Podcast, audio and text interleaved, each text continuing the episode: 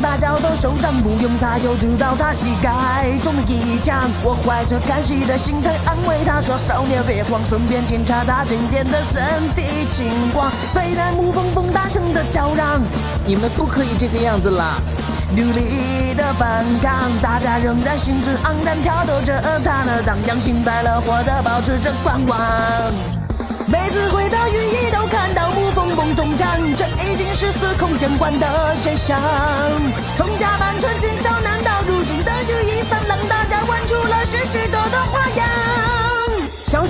皮鞭拉住重口味的束缚捆绑，连意大利调动时也不遑多让。就算最风骚的公子也会到他胖子之上，号称寓意最强大一夜七次郎。有时候几个妹子讨论生理情况的大姨妈，小小的地铁是让他抓狂。就算提到没精神，是没是什么，是可以吃的最后？总会扯到他的身上。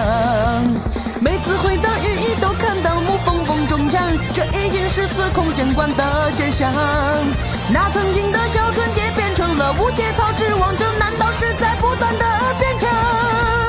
记得当初认识沐风还是粉嫩新人，大眼睛的纯真少年仍着善良。就算声音已经介入青年与大叔一之间，午夜频道窗口永远陪伴着他。温柔的将所有寓意孩子蒙了个饭之后，就开始没有什么经济话题。撕破封印，扯开下线，节操随地，留一段记忆存在你我青葱岁月里。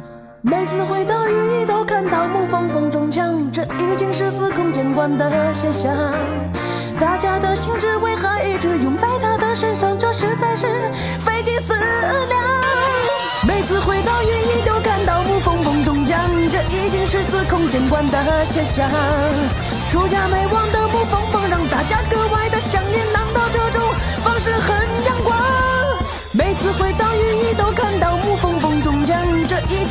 空见惯的现象。这是一种